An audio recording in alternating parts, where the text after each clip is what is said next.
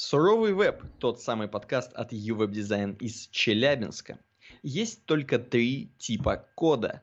Mozilla все еще может спасти веб. Samsung удаленно блокирует свои телевизоры. Samsung удаленно блокирует, погнали.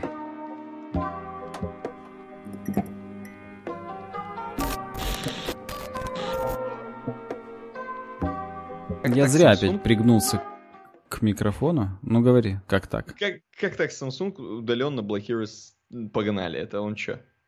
Делает. Нас Я тоже согласен, что-то уже, уже охренел совсем. Вот. Но это, кстати, к нейрону инсомниуса все вопросы. А у нас в эфире подкаст «Суровый веб», проект Your Design, выпуск номер 224. Потому как у меня заплетается язык, вы поняли, что уже без 15 час на часах в Челябинске и уже 19 февраля. С 18 на 19 мы, как обычно, пишем. Меня зовут Александр Гончаров. Меня зовут Никита Тарасов, и мы не пьем, мы просто реально записываем поздно вечером. Потому что некоторые люди иногда пишут, Че опять там ржете, или на чем вы бухие, что ли? Нет, а, мы просто гашеные. депривация. Депривация сна у нас э, наш наркотик. Да, при этом как-то хочется сегодня блиц. Вот. Хочется. Посмотрим, Кстати, удастся все, ли нам это нас... осуществить. у нас все возможности блица. У нас все возможности блиц. Мы с тобой договорились. У нас есть такая болезнь. Э, у нас есть болезнь подкаста первой болезнь первой темки. И эта болезнь, э, естественно, как вы понимаете, мы первую темку, когда даже говорим, что у нас блиц подкаст, мы ее рассматриваем минимум час. Вот сегодня хотим от этой болезни э, отказаться. Отказываюсь от болезни, как говорится. Тем более везде В принципе, вирусы да, как, как от курения примерно. Да, так что ну, давай хватит уже болезни. Хватит. А, знаешь, я от чего еще хочу отказаться? От э, тормозов у тебя на камере. Можешь в скайпе камеру включить-выключить? Э, да, но я это делаю только ради тех людей, которые напишут нам на worksobaka.webdesign.ru. Понимаешь? Вот если нам они напишут на worksobaka.webdesign.ru, то я тормоза отключаю. Вот. Если не напишут, будет тормоза весь подкаст. Ну, слушай, я сейчас сам напишу тогда нам на worksobaka.design.ru, чтобы только не было тормозов. Потому что тормоза это не дело, это не есть good. Не есть good, конечно. А, ну, Кстати, хорошо. приглашаю, как обычно, вас послушать наше пришоу к 224-му. Там я рассказываю о том, как чудесно вообще писать на винде. Приглашаю вас. Это, это не кликбейт, я там действительно об этом рассказываю. А теперь переходим к темкам. Давай. Кстати, первая темка не с хрена моя. Выпущен шрифт для разработчиков JetBrains Mono. Э, это статья на Хабре, вот, но, соответственно, мы можем э, перейти потом и на непосредственно э, посадочную страницу на jetbrains.com. Но вообще фактурка для тебя, Никита. JetBrains, производители IDE-шек, их знаменитая ID, на которой работают, наверное, все джависты все, кто, кому больше 60 лет, э, точнее меньше, потому что всем, кому 60, они на Эклипсе все еще сидят. Нет, больше, похоже, я понял. Вот, да. Депривация сна, напоминаю, наш наркотик. Так вот, mm-hmm. они для. Э, сделали JetBrains Mono шрифт, э, моноширинный, соответственно. Да ёкарный баба, мне ноутбук сейчас сядет, мам. А-а-а. У тебя же Apple MacBook, он не садится никогда. Так я работал сегодня на нем весь день, не покладая. Ты что, рук. работаешь? Работаешь? На JetBrains, типа, для тех, кому 60 Да, я на веб-шторме. Я, видишь, не джавист, я джаваскриптист. А джаваскриптисты, кстати, на веб-шторме мало работают, обычно все на VS Code сидят. Ну ты хипстер Вот. Я, да, я тут еще хипстер, действительно. У меня же быстро работает компьютер. Почему бы мне на самой тяжелой IDE-шке не поработать? Сейчас я подниму свою задницу, мать ее. И, да, и установлю себе зарядное устройство э, туда. А ты пока можешь сказать, какие у тебя эмоции вызвала эта новость, хотя бы по заголовку. Я надеюсь, я успею быстро воткнуть. Э, я, в принципе, это быстро делаю. Э, хорошо. Выпущен шрифт для разработчиков JetBrains Mono. Это прикольно, потому что я люблю, на самом деле, шрифты для разработчиков. Не знаю, Саня меня слышит или нет, может быть, придется повторять для него, как для этих для сложных пацанов. Я люблю шрифты для разработчиков, и все наверняка любят. Это, знаете, короче, в натуре погружает, как будто ты такой... Даже если у тебя э, этот шрифт для разработчиков, такой именно моно-шрифт такой, хоть где будет, я не знаю, даже если он у тебя будет написан на... в твоем дневничке, это все равно тебя настраивает, как будто ты реально в матрице, такой типа супер хакер, и ты такой сидишь, короче, и, блин, такой весь моно, чувак, моно, монопрограммист. Короче, я люблю такие шрифты, поэтому то, что он есть, это уже прикольно. Вот. Ты что думаешь по этому поводу? Ты меня слушал вообще, кстати? Э, я слушал последние пару-тройку строк, вот. Угу. Что я думаю по этому поводу? Я думаю, что я не включил э, захват э, браузера, поэтому, так. уважаемые зрители, все еще просто на нас смотрели с обойкой, что, в общем-то, и неплохо, но вот Конечно. да. К, так, а сейчас, а сейчас норм. Так вот, смотри, э, что я думаю по поводу того, что ты сказал? Во-первых, да, Нео, все круто, хакер. Во-вторых, сам шрифт, э, он, знаешь, мне чем, нрав... чем? чем нравится? Чем? Кажется, что много текста. То есть он какой-то такой, он вроде жирный, но он не жирный. Из-за того, что буковки просто выше, а они нам здесь рассказывают о том, что у них именно X height, height, простите, то есть высота буквы X, она очень высокая. То есть э, низкие буковки, вот если мы сравним, например, на скриншоте букву A и букву L, а, так. то буква L, она совсем чуть-чуть выше, чем A.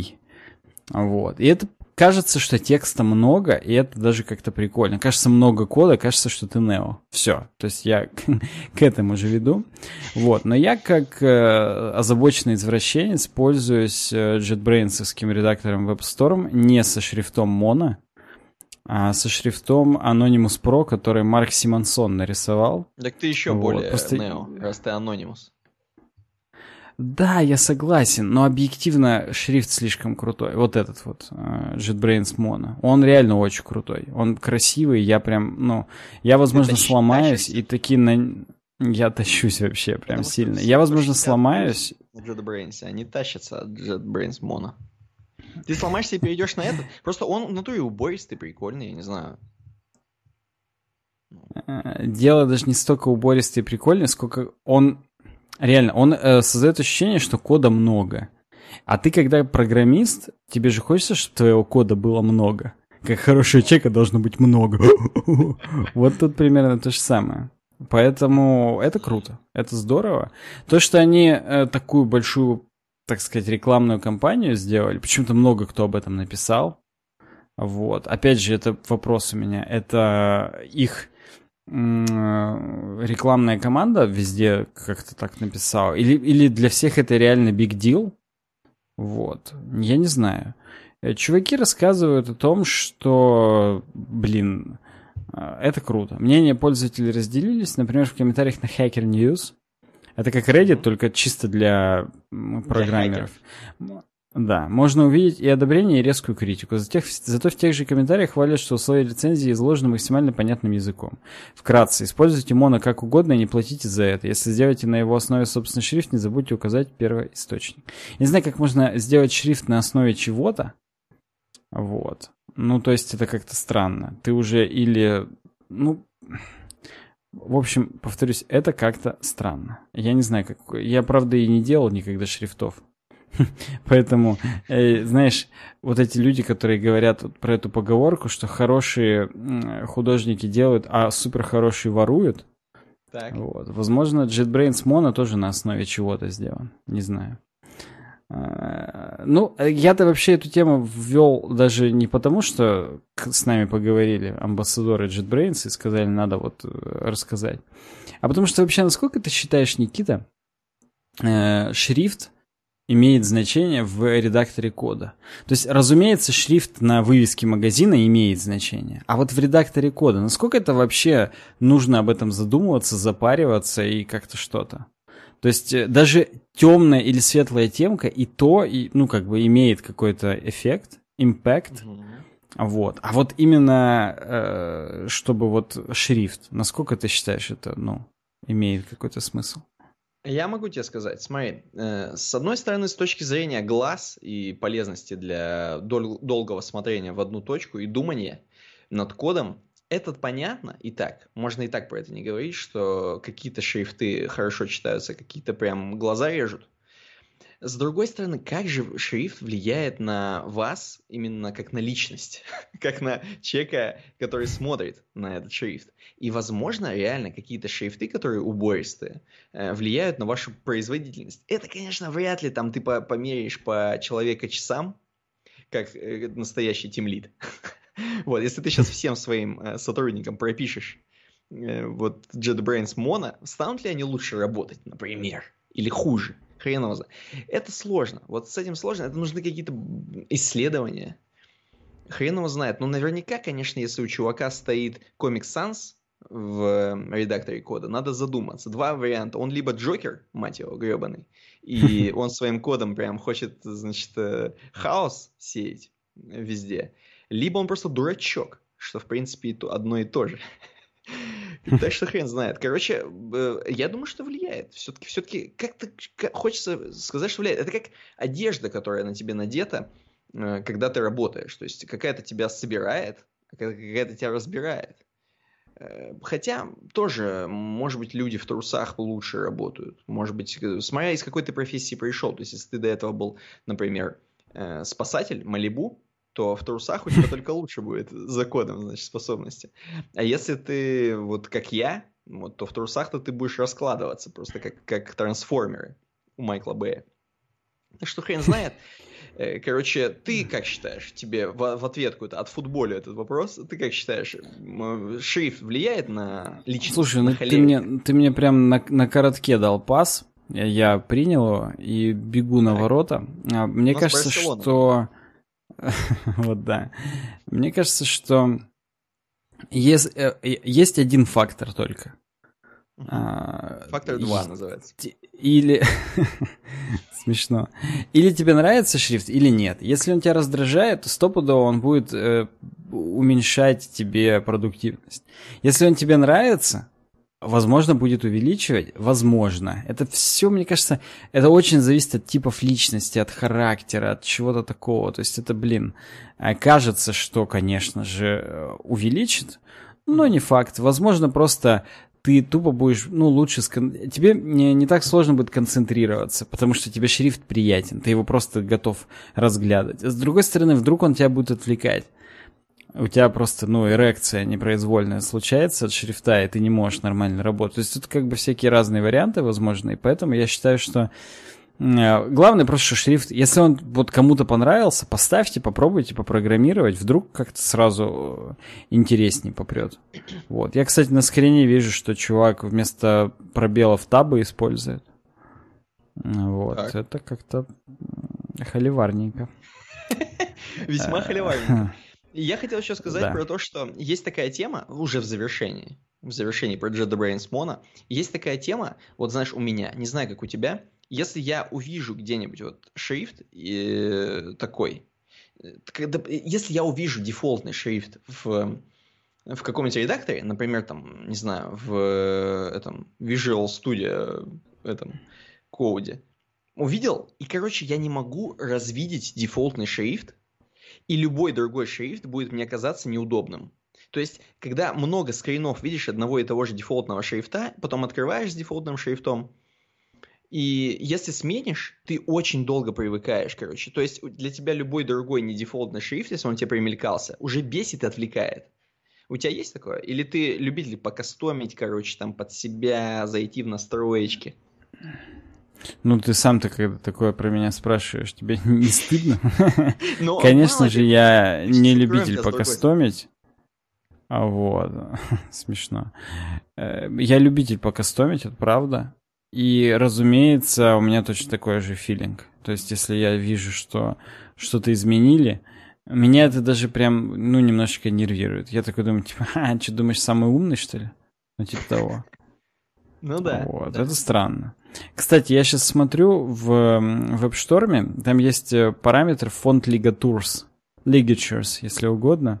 Так. Лигатура это когда две буквы рядом есть, и их можно как-то вместе совместить. Типа, например, F и I. Э, берут и хвостик F в I э, перемещают, и это как одна буква такой становится. Только это, ну, это не буква называется, а лигатура. Когда две буквы прям в одну слиты одним движением. Да-да-да, типа того. Так вот, и я обычно их активируешь, и там, ну, в качестве лигатур становятся всякие, вот, как я уже сказал, FI, там, ну и какие-то еще такие вот именно буквы-буквы.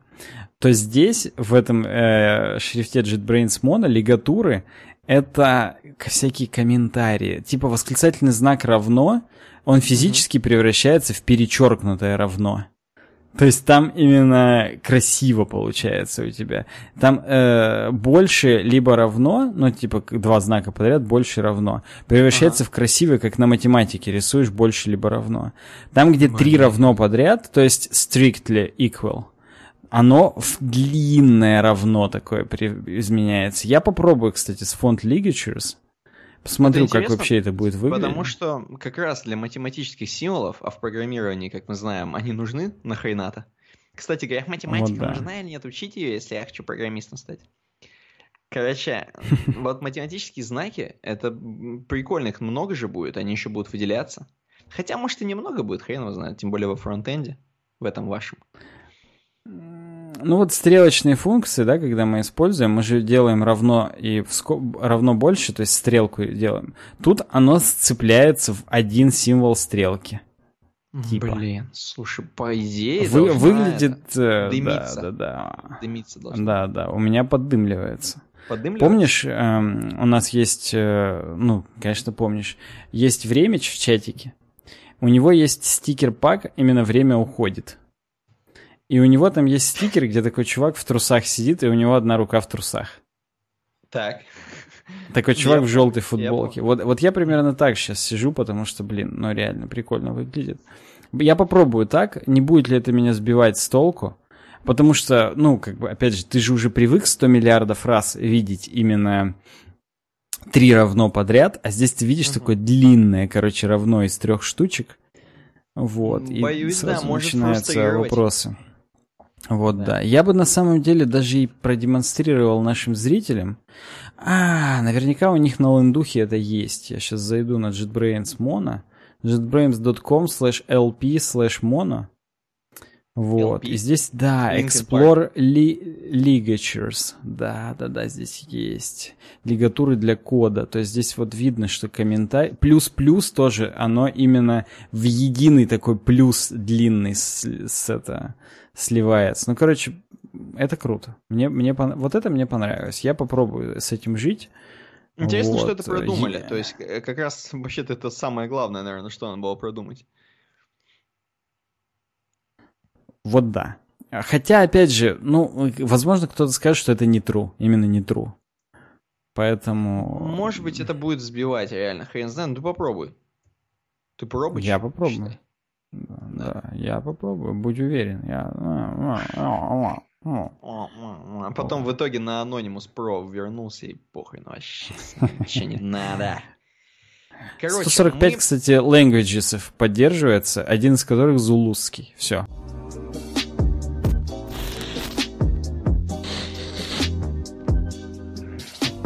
Интересно.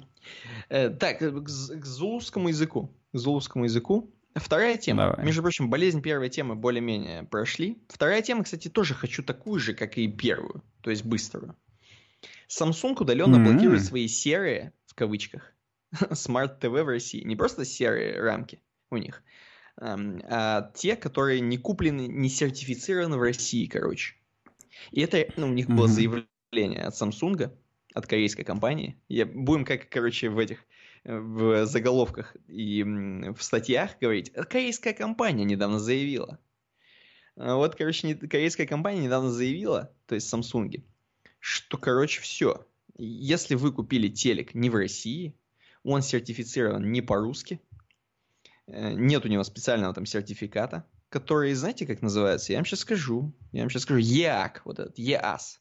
Сертификат соответствия техническому регламенту Евразийского экономического союза – если нету такого, если нету, то, короче, ваш телек может некоторые функции не э, поддерживать. То есть просто не будет... Тут вообще, если честно, у чувака сфоткано, что написано, что вообще телевизор не поддерживает функциональности.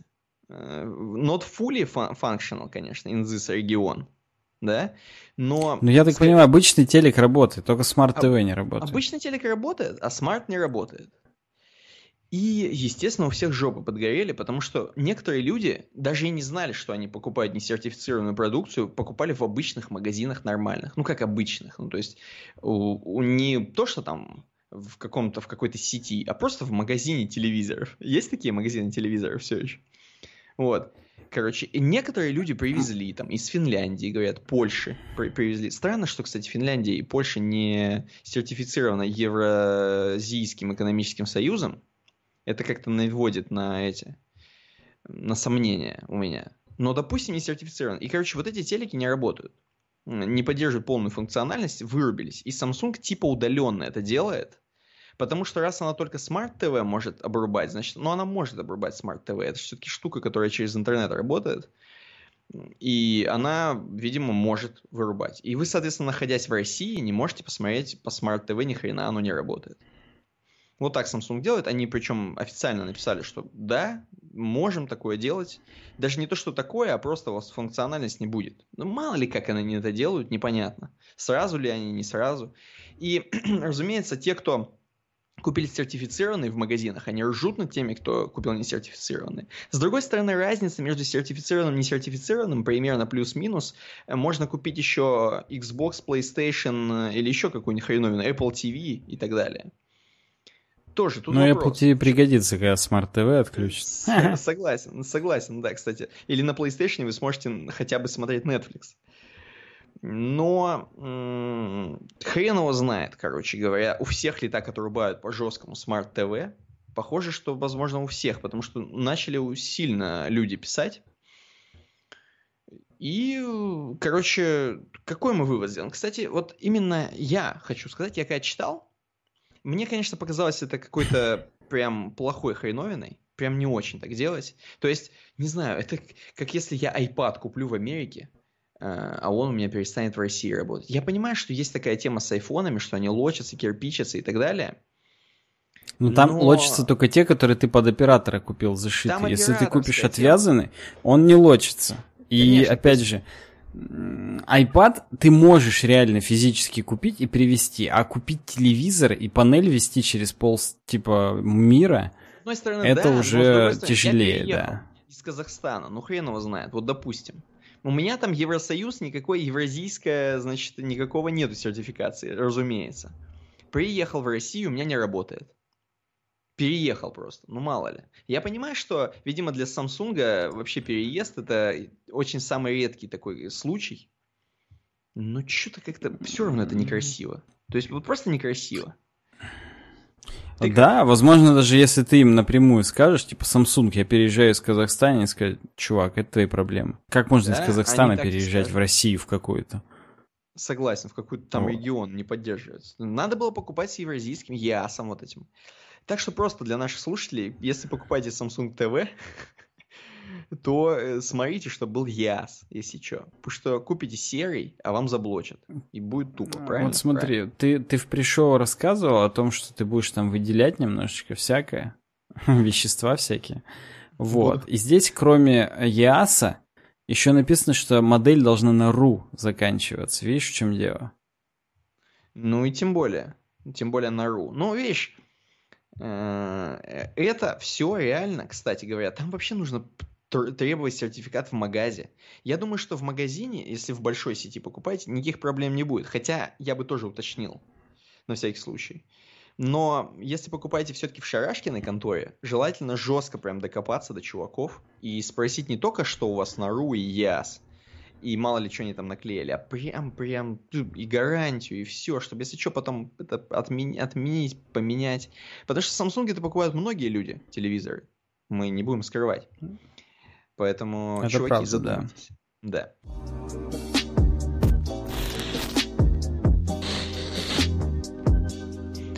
Хорошо. Чё? Идем дальше, Идем дальше? к нашей Давай. любимой теме, к нашему любимому производителю, который так не делает. А, Новости про Apple TV. Как раз, Ура! которая вам может понадобиться, если вас заблокировали смарт-ТВ в вашем Samsung. Причем у нас, смотри, заметь, прошла первая тема и вторая. То есть болезни нет, теперь можно третью тему сейчас на час. Ну, а, А? к сожалению, я бы даже если бы хотел, не смог ее выдать на час.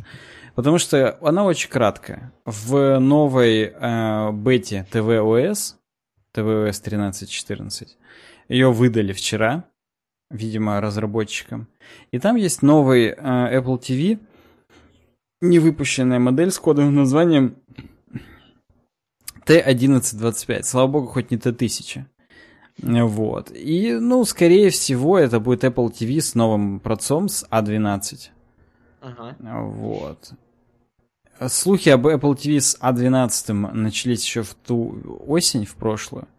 Вот. Но тогда у него был коднейм J305. Теперь T1125. Как они это различают? Это хрен страшно знает. немного, если честно. Вообще эти названия. Реально, как будто J405 ответьте. Тест 1125. Я подхожу в дом клиента. Я уже там. Меня установили около Вот, телевизора. Samsung. Пти- Почему? Птичка, Почему птичка в клетке. Я не, я не понимаю, почему на нем ничего не показывается. А, Вот да. Ну, короче говоря, смотри. Э, Apple TV вообще выходит э, примерно каждые два года. И в 2019 не вышел.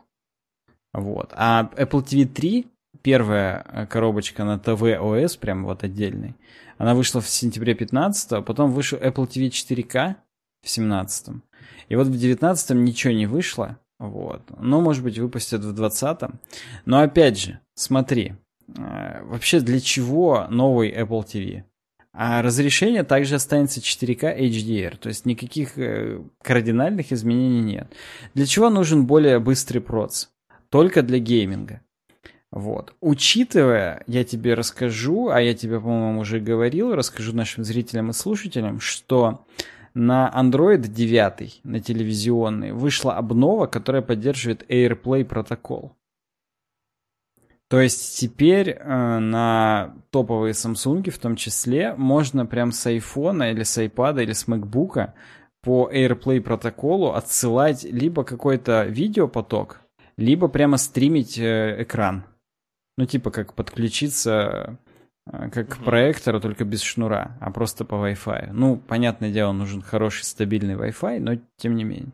Я уже у Бати пробовал, у него Sony, и там вышла как раз эта обнова на 9 Android. Собственно, он мне первый об этом рассказал, да и последний. Если бы не он, я бы просто об этом не знал. так вот, э, AirPlay там ра- работает, действительно, э, причем э, нагрузка вся, разумеется, идет на хо- хостовую, так скажем, машину, то есть на MacBook или на iPhone. С XS стримит очень хорошо, ничего не тупит, а вот с моего MacBook двухъядерного уже подтупливало. То есть там прям Мгм. лагало. Может быть, просто с него разрешение больше, я не знаю, там, ну, поток информации больше. Но вообще у Бати там очень хороший Wi-Fi, поэтому, я не знаю, не готов ответить, с чем это связано, но допустим. Вот. Соответственно, Apple TV теряет свою актуальность просто как э, Smart TV медиацентр, потому что теперь, э, если у вас андроидный телек, а как бы, ну, Apple телеков не бывает, вот, Пока, то, в принципе, пока. вы уже можете, э, ну да, пока. Э, Единственным преимуществом является tvOS, на который вы можете посмотреть, соответственно, ивент раз в год или там два раза в год, послушать музыку из iTunes медиатеки, вот. Ну, кстати, это достаточно актуально. Вот мне теперь... Ух ты, блин. У меня же в телеке, напоминаю, есть цифровой звук, и из него можно прямо в 5.1 э, систему послать, и получается Вот. хо- в хорошем качестве послушать музычку. Ну, Звучит Это как прикольно. нормальная тема. Да, покупаю. Придется брать новые с Ты мне А12 скажи, чипом. подожди, ты мне скажи, вот тут на рендере, э, это новая вот эта T1125 модель, Нет, это актуальная. Она так и выглядит. она реально такая уже высокая? Она высокая, потому Подросла? что там... э, да, она подросла со времен Apple TV 2, которую я в Америке при тебе покупал. Вот. А, Apple TV 3 и 4 подросли, потому что там память стала теперь опять. Там 32 либо 64 гига. Понятно, Просто что там не жесткий диск. Какой-то моноблок, вот. если честно, уже.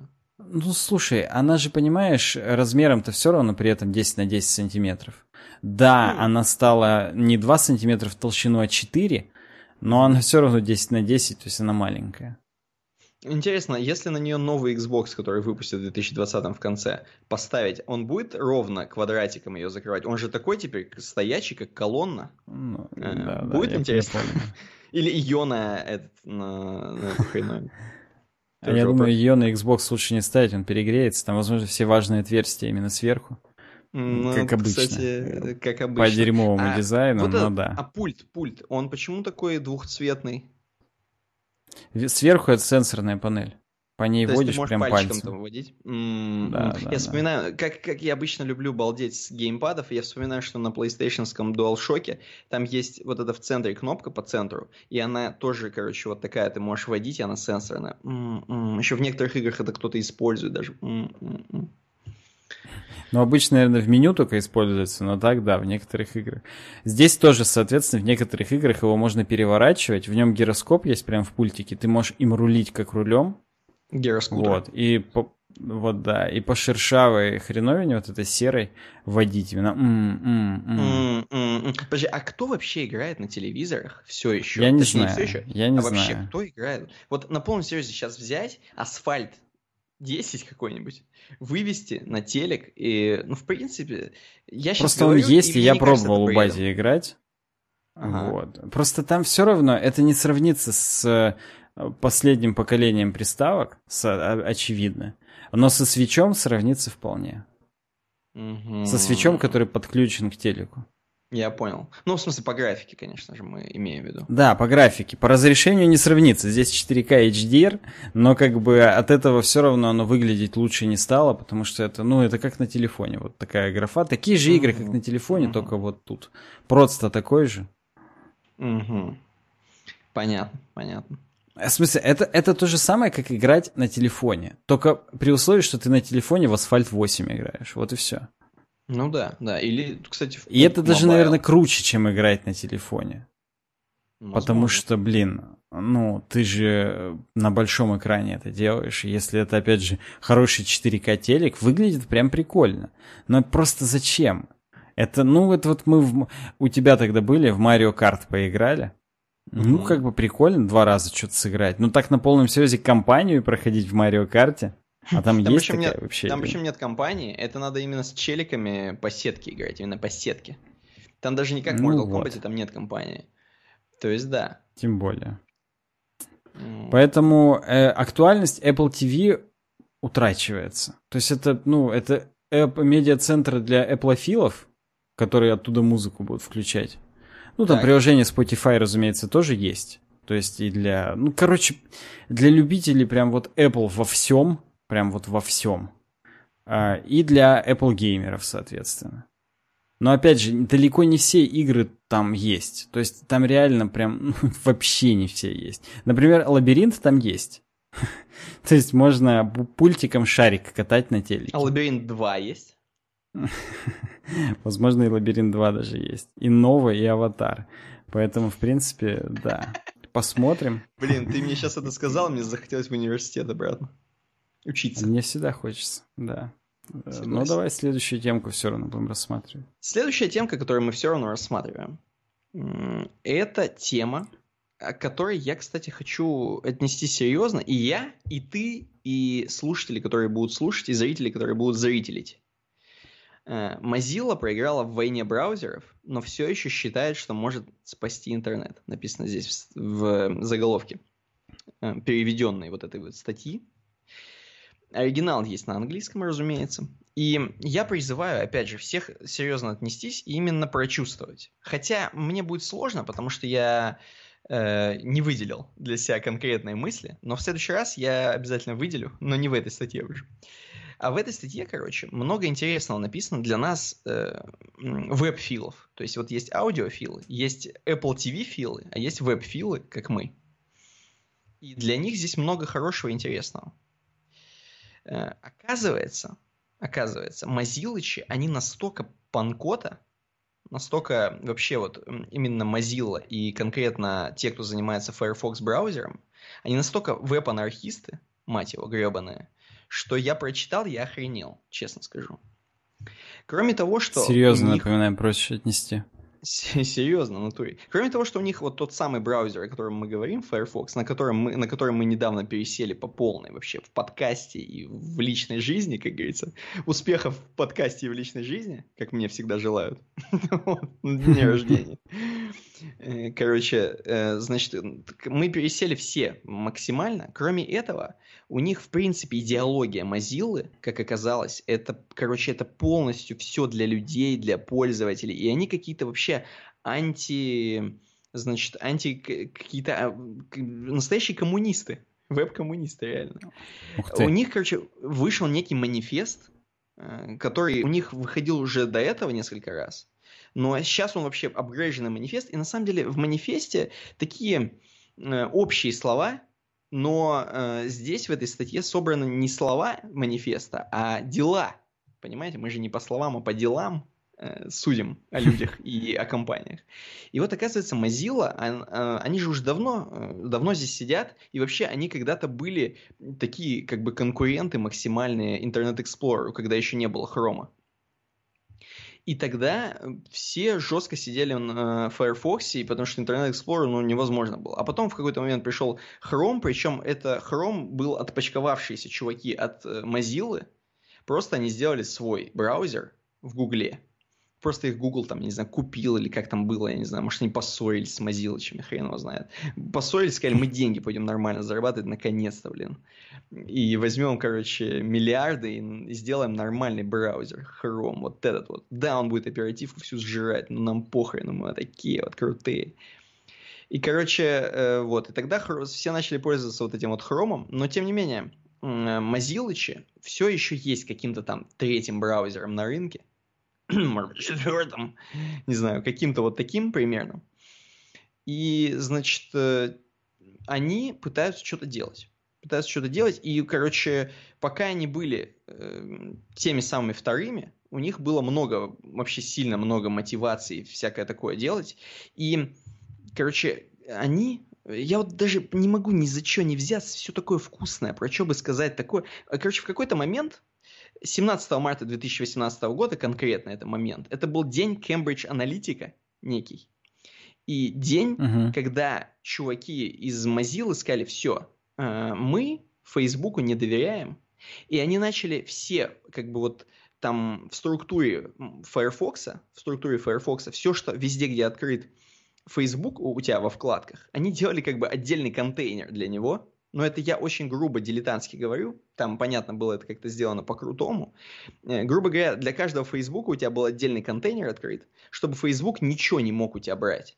Вот он ничего про тебя не знал, потому что в какой-то момент, когда они вот, видимо, эта вся история там с Трампом была, наверное, когда, помнишь, мы тоже с тобой разоблачение это смотрели, что типа якобы через Facebook он продвигался. Да и вообще там, я помню, в какой-то момент очень сильно все ополчились на Facebook, что он собирает данные, которые вообще лучше бы и не собирать. А тем более не только собирает, но еще и отдает данные.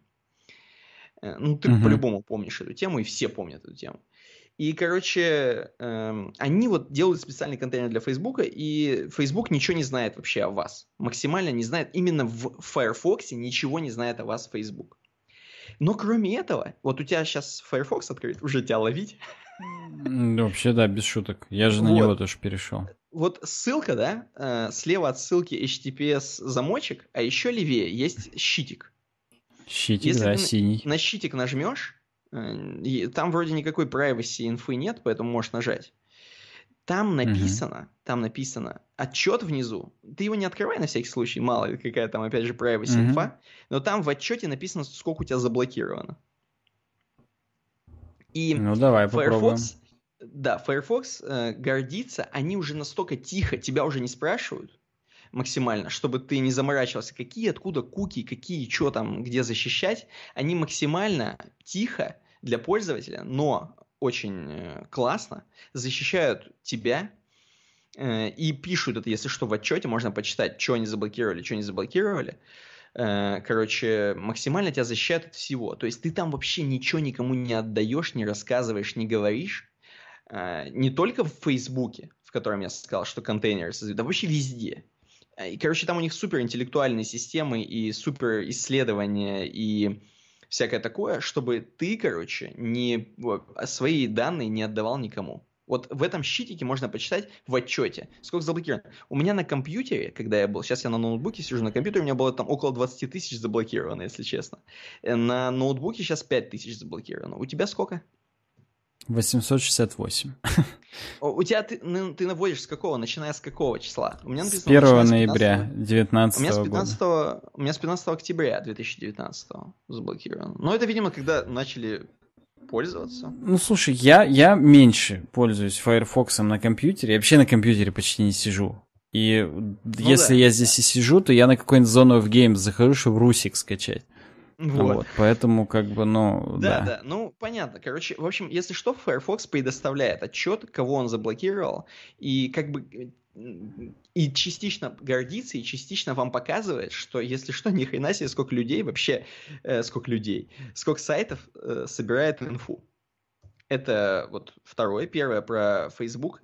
Э, второе про вот эту вот тему.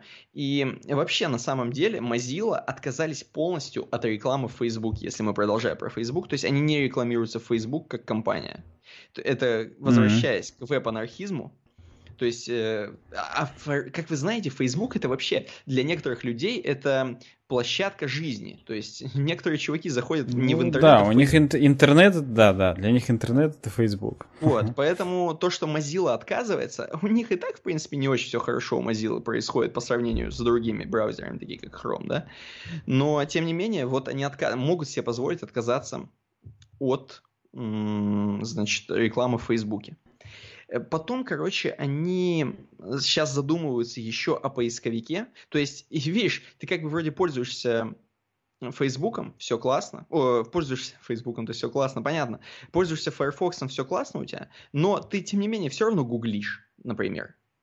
Э, или вот я поставил расширение DuckDuckGo и пытаюсь сейчас реально через DuckDuckGo сидеть, через поисковик. Я, кстати, Но... тоже это делаю везде, и на компьютере, и на ноутбуке. Вообще не чувствую никаких проблем.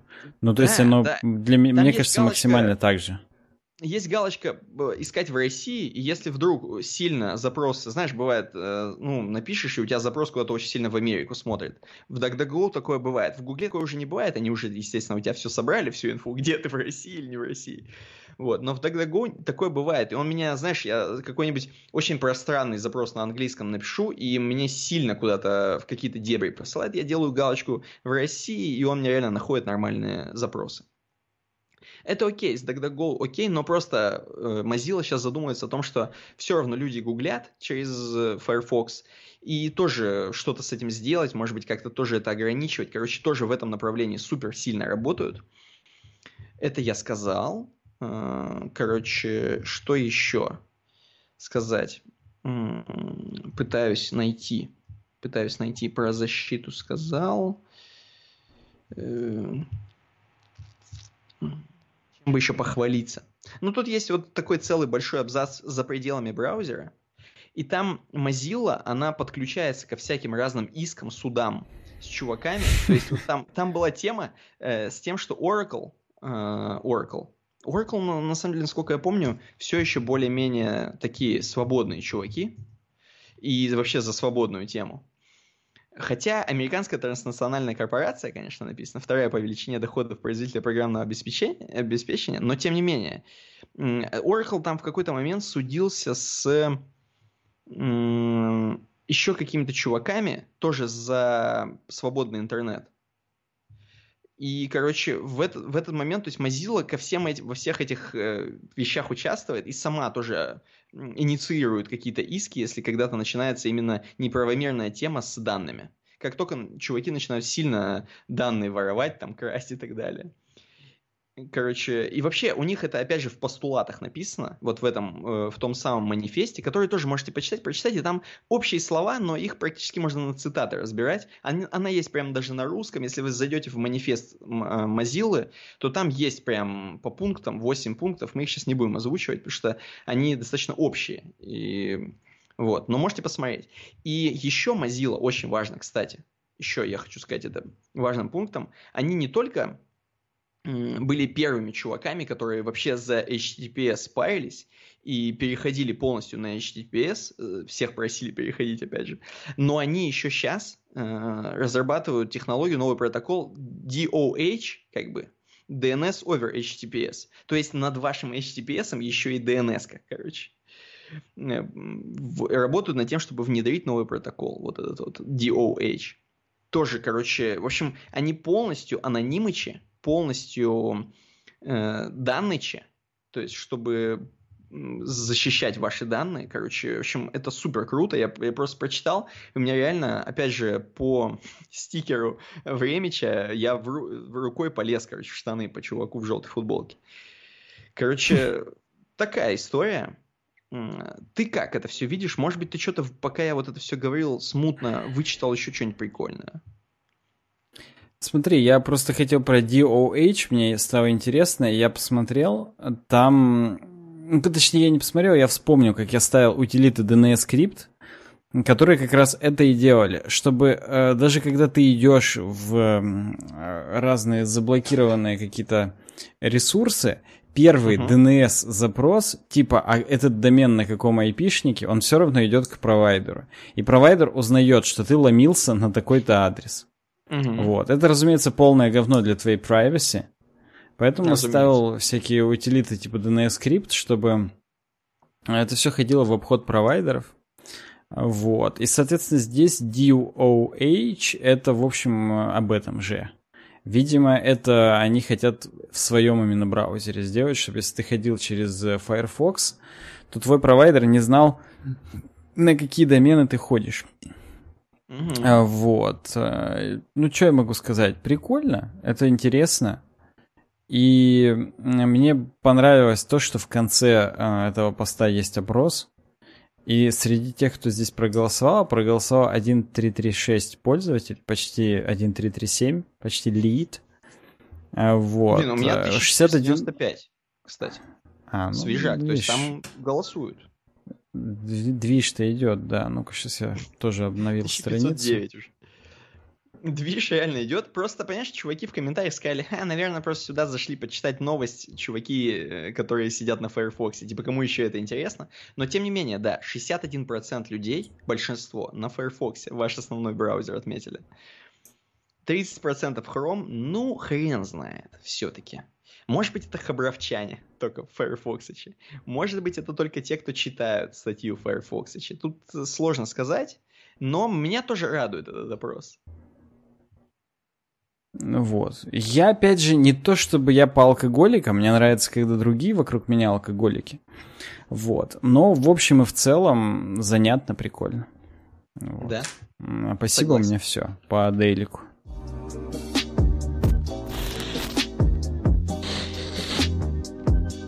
Спасибо, у меня тоже все. Э, чуваки, задумайтесь по поводу Firefox. Нам не хочется тоже его пиарить, как SmartTape мы постоянно пиарим. И тем более, что нам э, мы не то чтобы партнеры, но как бы чисто от чистого сердца. Саня сидит на Firefox, я думаю, что вы видите браузер. И, может быть, для вас это станет, типа, как, знаешь, как product placement практически. Не будем говорить об этом там каждый выпуск. Просто прикольно, задумайтесь. У тебя там еще, наверное, найдите в DuckDuckGo или введите адрес. Вот это должно быть. Ты максимально уже... Ты уже сидишь, и у тебя рваные джинсы, э, ирокез. Вот, да. Короче, Ну, да. кстати, я сейчас вообще без джинсов. Вот, поэтому... Это нормально тоже. Да, а там у меня как раз ирокез. Следующая тема SmartApe, которую мы как раз пиарим. Я считаю, что мы должны и дальше это делать. Да. Очень круто все у SmartApe 'а. Отличная поддержка, отличная надежность. Если вы умеете обращаться с VPS -ками, то обязательно попробуйте здесь 14 дней бесплатно, а потом... Э, потом 88 перес... пере... Да. да, потом переедете сюда и не будете знать вообще, как вы жили до этого. А дата-центр, сейчас э, вспомню, как он называется, Data Pro, сложное название было. Ну, вот, да. дата-центр Data Pro, Tier 3 класс. Ну, короче, полный аптайм 99.982. Почти никогда он не отваливается. А, обязательно попробуйте. мы советуем, сами пользуемся всегда. Да. После стольких лет всегда по Снейпу. Я как бы себе не взял, но у жены, как говорится, SmartApe. вот, знаешь, по консультантам. Вот, да-да-да. Ну смотри, дальше у нас три типа кода. Э, темка на CSS Tricks, нам ее Робин Рендл какой-то написал. Э, вот. И мне просто тупо понравилось. Э, он рассказывает о том, что на любом проекте есть три типа кода. Я, говорит, каждый раз начинаю новый проект, я организую как код, как что там находится, типы какие там и так далее, где там HTML, CSS или React компонент. И, говорит, потом я понимаю, что в принципе есть три типа кода. Первый — это скучный код. Скучный код — это тот код, который просто хорошо написан, выполняет свою функцию, поэтому boring code is good code на самом деле. Вот. И э, этот код не пытается никого впечатлить. Он не использует там какие-то супер э, хипстерские конструкции или какие-то паттерны. Он просто выполняет свою функцию, когда ты на него смотришь, он выглядит хорошо, понятно, readable, тебе его не надо рефакторить бесконечно, то есть это просто код, который классный. Вот, это называется скучный код, по мнению этого чувака. Вот, mm-hmm. всему бы коду быть скучным, что называется. Следующий Salt Mine Code. Salt Mine Code — это код соляной шахты. Соляная шахта как метафора того места, в которое, как бы вот пока не спустишься, все будет норм. То есть оно как бы где-то есть, что-то там происходит, но вот да. Я, кстати, как человек с, в прошлом сильно болеющий по легочным делам, а, солевая шахта это, в общем, э, такая физиотерапия. То есть прям место, в которое ты входишь, там все, ну, как бы вокруг в соли, и там даже дуют специальные какие-то улитки вентиляционные, которые тебе еще соль там вкидывают. Вот, и mm-hmm. ты там сидишь, и это полезно. То есть у тебя мокроты отходят постоянно, там, и это вкусненько. А вот, откашливается все лучше, и в общем и в целом, как бы, ну, это нужно. Э, в том числе хорошо живут люди на морях, наверное, потому что там соленое море, соленое испарение, когда, ну, там, круговорот воды происходит в природе, и, в общем, ну, это нужно. Поэтому мне не очень понятно, почему здесь такая метафора. Но смотрите, код — это такой код, который, вы знаете, вот есть модуль, который он э, прям вот так написан, не очень понятно вообще, что в нем, но он какой-нибудь э, фундаментальный. Ну, типа, один раз написали модуль для авторизации, потом в него никто не заходит, если ничего не менять, все классно. Или написали э, один раз э, обертку, там, фабрику, э, о том, что опишные методы в View Instance, например, переделан. Вот у нас так на проекте сделано, это сделал Макс, который уже на проекте не работает. Вот. И он это сделал один раз. И вот смешно. Вот. Но я бы вот без рук, что называется, с закрытыми глазами не повторил. То есть это такой код, который он реально, он написан, он работает, но он не очень понятен. Вот. Mm-hmm. Э, и как бы, пока ты его не трогаешь, все норм. Если трогаешь, да, надо разобраться, там, погрузиться и так далее. Вот. Третье. Радиоактивный код. Радиоактивный код — это такой код, который вот... Э, это, это прям реальная проблема. То есть есть код, который написан, это какой-то общий модуль, и он э, реально отравляет жизнь людям. Потому что этот компонент его и использовать просто as is не получается. Каждый раз приходится кастомить там и так далее. Mm-hmm. Вот. То есть он, ну, заражает все вокруг. И самое тупое, что чтобы его переделать, нужно переписать много мест. То есть нужно в несколько мест зайти и переписать. И из-за этого, ну, как бы очень сложно туда зайти и переписать непосредственно. То есть, ну, это просто много стори-поинтов, опять же, много человека часов. И так. типа, по идее, не нужно, но на самом деле, если смотреть немножечко дальше, то нужно. Потому что из-за того, что этот модуль, э, с ним тяжело работать, то все задачи, которые так или иначе этого модуля касаются, они делаются дольше, чем если бы он был э, скучным, как угу. в первом случае. Вот, поэтому он пишет, что по идее бы э, сам, что, что, что нужно сделать с радиоактивным кодом? А, вообще, говорит, нужно нарисовать круг вокруг него и сделать так, чтобы ничего не распространялось на другую кодовую базу. Вот. Но mm-hmm. вообще, без шуток, потом надо зайти, типа, и сделать этот код скучным. То есть отрефакторить его и сделать, чтобы он был понятным. Я думаю, что каждый, кто находится на каком-то актуальном проекте сейчас и что-то пишет, они понимают, что все три типа кода неизбежно присутствуют плюс-минус везде. Вот. И проблема в чем? Проблема на самом деле, почему вообще Э, непонятно, как, почему появляется радиоактивный код. Как правило, потому что либо используют новую какую-то технологию, либо используют какие-то новые API-методы, которые в процессе, то есть ты прямо в прямой разработке используешь какие-то эндпоинты, а пока uh-huh. ты на них завязался, потом тебе бэкэнд переписали, причем переписали не потому, что там на тобой поржать захотели, а потому что ну, какие-то бизнес-требования сменились там и так далее. Вот. И ты вместо того...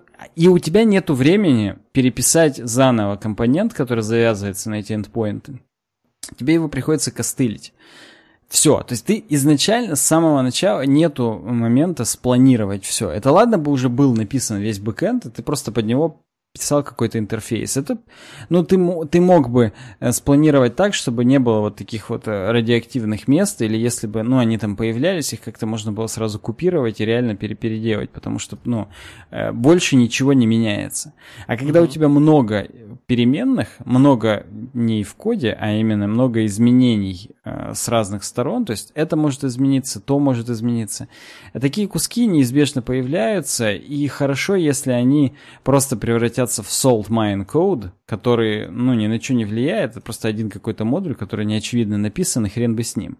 А когда mm-hmm. это радиоактивный код, с этим приходится часто работать, переиспользовать, и он как бы, ну, это реальная боль на проекте, вот, с этим нужно, конечно, как-то разбираться. И вот, вот этот баланс между переписыванием и рефактором, пилением новых фич и убеждением там заказчика или руководителя проекта, что здесь действительно нужно потратить такое-то время и так далее, это, конечно, и есть искусство. Хороший сеньор лид — это не тот, кто по памяти тебе сортировку пузырьком напишет, а тот, кто сможет как-то вот убедить и сделать так, чтобы а, вот этот баланс между тремя типами кода сохранялся в хорошую сторону и как-то вот ну, балансировать между ними. Как-то так. Блин, ну ты... Что скажешь? Я скажу еще несколько добавлений. Во-первых, а почему, во-первых, чувак основной код, который классный, называет борингом? То есть, ну, типа, э, значит, тогда вообще все боринг. Э, и, и ну, хуже. это он шутит, это, это просто вот он такой, типа... Да, но вдруг... Нет, но вдруг хорошо, вдруг из этого рождается четвертый, четвертый тип кода, это веселый код, funny код. Э, там, где прям не боинг, а там, где прям с комментами смешными. Типа, это там то-то. Мы не знаем. Допустим, четвертый. Или, допустим, не четвертый, а еще и пятый есть. Пятый тип кода. Он называется music code – это когда ты заходишь, mm-hmm. и музыка, код. И ты заходишь, и... М, м, м, какая тут рекурсия. Вот так вот. Как ты считаешь? Может быть, может быть такие типы? А, ну, все может быть в нашей жизни. Мы можем классификации вводить хоть какие. Вот. Mm-hmm. Здесь он, ну, как бы пишет, что даже м-м, какая рекурсия, это, в общем, boring code, потому что как, когда э. код понятен, это же скучно.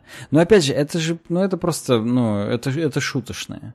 Я понимаю. Солевая шахта и радиоактивные, это тоже, в общем, типа шутки, просто они, ну, как бы хотя бы хотя бы понятно, к чему они. Хотя и боринг, в общем, понятно. Ну, типа, это просто скучно, когда в программировании все сразу классно и хорошо.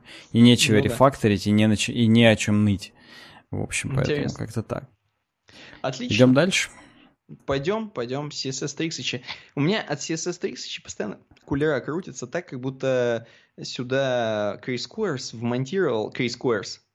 Крис Queer вмонтировал гифки какие-то великолепные. Майнеры, майнеры просто вмонтировал. Ну, 5, У тебя там сейчас в щитике плюс 5000 еще заблокированных этих.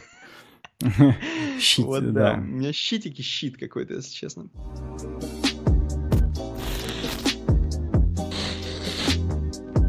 У нас дальше темка, которую, по идее, бы вместе с другой темкой слепить. Я не знаю, мы же не будем ее разлеплять. Вот. Как ты считаешь? У нас есть еще темка. Ты хочешь одна... прям залпом все выдать? Да, Или что? да. Давай залпом выльем. Причем Или просто мы... Без... Давай... Э, подожди, подожди. Ну, Мы можем их прерывать нашим, нашей очередной рубрикой, между ними сделать, а в самом ну, конце я скажу Performance Frontend Architecture. Хорошо, давай. Но начну с ради общего блага, как в игровой индустрии отказываются uh-huh. от использования пластика. С легенького. Uh-huh. Короче, легенькое в том, что в игровой индустрии, хотя мне кажется, вообще должны в любой индустрии софта, который поставляется, поставляется с помощью дисков, вот этих вот диски. Знаете диски, пацаны? Вот были диски раньше. Э, вот, вот с помощью дисков это, короче, все должны это использовать. Не только игровая индустрия, но вообще все. Оказывается, оказывается, сейчас классно э, делать упаковки для дисков картонные. Потому что сами знаем, пластик, о котором мы еще поговорим в другой теме, в более обширной теме, сам, сами знаете, пластик это не очень. Мне кажется, уже никому не надо объяснять, что пластик не очень. Уже все знают. Но вот некоторые производители, например, Sega, они именно Football Manager 2020, например, выпустили полностью картонный. Понятно, что сам диск не может быть картонный. Э, короче, CD-ROM еще не картонные не читают диски, к сожалению. Но коробочка полностью картонная отказались от пластика, как красавцы. И причем там э, внутри вложенные там какие-нибудь, если ты покупаешь там с дополнительными игроками, не знаю, что футбол менеджер, с полями какими-нибудь, да, там, или с тренерами, которые дополнительные прикладываются тебе бонусом. Э, ну, какое-нибудь дорогое издание, у тебя там limited edition, limited carton edition, они тоже на картоночках. Ничего пластикового. Все вообще красавцы, Sega, молодцы. И выпустили, и все нормально. Понятно, что. Э, понятно, что да, дороже делать картонные хреновины, это понятно. Но, тем не менее, один лишь тираж Football Manager помог избежать выпуска около 20 тонн пластика. 20 тонн пластика, это что-то... Ну, кажется, кстати, не очень много. Э, и понятно, что вываливается в год там по 10 тысяч тонн пластика в океан но 20 тонн пластика не вывалилось. Приятно? Приятно. Другие чуваки типа AVR и A4T, а кстати, не знаю, кто это такие, производящие игровые и аудио аксессуары, они тоже в упаковках их продукции полностью избавились от пластика. Производители сэкономили 60 тонн материала. Ну, я бы сказал, они 60 тонн жизни нам сэкономили, если честно. Наши, возможно, не нам, а, возможно, нашим внукам, но тем не менее. Это мы посмотрим, опять же, в той статье, которую будем там разматывать по-жесткому. Тут пока просто. Чуваки молодцы. Э, то есть за один год три небольшие компании отказались от выпуска 80 тонн пластика. Ничто в сравнении с сотнями миллионов, которые выбрасываются ежегодно по всей планете. Сотнями миллионов, оказывается. Насколько бы сильно изменилась цифра, если бы на это обратила внимание вся индустрия развлечений. Развлечений. Понятно, что э, здесь вот пацаны пишут, что приставки, такие как м, Sony PlayStation, например, она из пластика сделана. Ну, из чего ты ее сделаешь? Понятно. Но тем не менее, они здесь, э, например, PlayStation сами, Sony конкретно, входят в объединение Playing for the Planet, направленную на борьбу с климатическим кризисом. Э, и, короче, они сделали низкое потребление, сделают в PlayStation 5 в новом, и я так понимаю, Microsoft тоже в Xbox что-то такое сделает, чтобы, опять же, поменьше электричества тратить, да и вообще, как бы, жизнь лучше нам казалась, если так будет. Также Sony в конце 2019 запустила проект One Blue Ocean, направленный на снижение использования пластика на рабочих местах внутри всей компании. Э, в общем, потихонечку снижают, снижают э, пластик, ну и здесь тоже написано и Nintendo как бы вроде как поддерживает. То есть, в принципе, игровые чуваки э, думают про это. Не, то, не просто про, не только про зарабатывание бабла максимальное, но еще и вот чуть-чуть. Я понимаю, что частично это им репутацию тоже повышает, они как бы гордятся этим, и это тоже как бы как зарабатывание бабла. Но вот э, хотя бы, хотя бы куда-то, что-то как-то смотрят еще. Пока вот такая темочка легенькая. Э, что у тебя про такое добавить? На... Вообще, как тебе картон... Давай вот так, просто как тебе картонные упаковки чего-либо, а конкретно каких-нибудь вот таких вещей типа игр? Блин, я давно не покупал физические игры, опять же. Вот. Так. Только тебе в подарок. Но дело просто Кстати, в том, что если бы... на, на алюминьке стилбук-то в итоге. Это понятно, а вокруг стилбука была картонка. Да, все, все сгниет. Такой типа ру- рукавчик картонный, да. Да, Смотри, а, можно в самолет переплавить, а рукавчик выкинуть Вот да. в помойку. Он разложится нормально, и там вырастет дерево. Все, все, Да. все четко. Э, так вот, смотри. Мне не очень нравятся картонные упаковки под игры. Мне сразу кажется, что это поддельная какая-то хрень с барахолки. Вот. Так. Вот это, это предрассудочное говно. Я, впрочем, от него, думаю, легко бы избавился, но, повторюсь, я не очень покупаю физические копии каких-то игр, поэтому, как бы, ну, это не очень актуально. Здесь вот написано Sega, да? И это что? Это Sega как издатель игры сделал это, вот Football Manager 2020? Да, да, У них же нет видимо. никаких консолей. Не, издатель, издатель. Вот. Да, то есть, ну, игра для ПК. Там просто на торце написано все еще DVD. Это вы попробуйте еще DVD-привод где-то найдите. То есть, я, мне кажется, вообще надо это сворачивать, эту шарашку, как производство Такую, физических как копий DVD игр. CD. В вот принципе, да, тем более именно вот э, для PC. Ну, пф, есть два крупных, три крупных магазина, да, третий это. GOG, на которых уже продаются игры. За- Зачем вообще физические копии, диски, как-то это все странно. Ну ладно, ты купил физическую копию, открываешь, ну там какие-то доп. материалы и так далее, и вкладываешь там с ключом. Но опять же, непонятно, в каком ты именно магазине. Да ладно, раньше Steam только был. Там, ну, как бы ключ для Steam можно было так купить. А здесь, получается, надо три коробки продавать, э, ну, физически. Одну с ключом для Steam, одну с ключом для EGS, одну с ключом для GOG. И ты выбираешь, какую тебе, они еще там по-разному стоят, там, всякий бред. Ну да, да. Вот. Да, да, да. И, ну, это... И для чего ты это будешь хранить на, там, я не знаю, на полке? Типа, вот моя игротека. Это как, знаешь, опять же, говорили, вот, а если там Steam сейчас изменит свою политику пользовательское соглашение, то я, типа, не смогу там внуку завещать свои игры. А Вот. Ну, Так. что, типа, они вот у меня на аккаунте есть, и вдруг там ведут правило, что если я там умер, то все, мой аккаунт в пользу Габена забирают просто и все. Который как бы тоже, скорее всего, уже Причем EGS. будет почивший EGS. к тому времени. Да, причем EGS-ный аккаунт. А Вот. И ты такой думаешь, ну, много кто сейчас об этом говорит, что мы вроде как вот владеем там подпиской на сервисы, но по факту не владеем ничем. И здесь э, примерно о том же. А так-то хотя бы физические копии игр у тебя есть. Но опять же, в реальность такова, что там некоторые игры, особенно юбисофтовские, не работают без э, Uplay лаунчера. А если Uplay лаунчеры там к этому моменту закроют, то все, соответственно. Ну, то есть уже тебе и не надо даже, соответственно, будет... э, ты, ты не сможешь. У тебя копия физическая есть, а запустить ты ее все равно не сможешь. Потому что будет нужен... Или там Win- Windows Game Live, вот этот, да, который...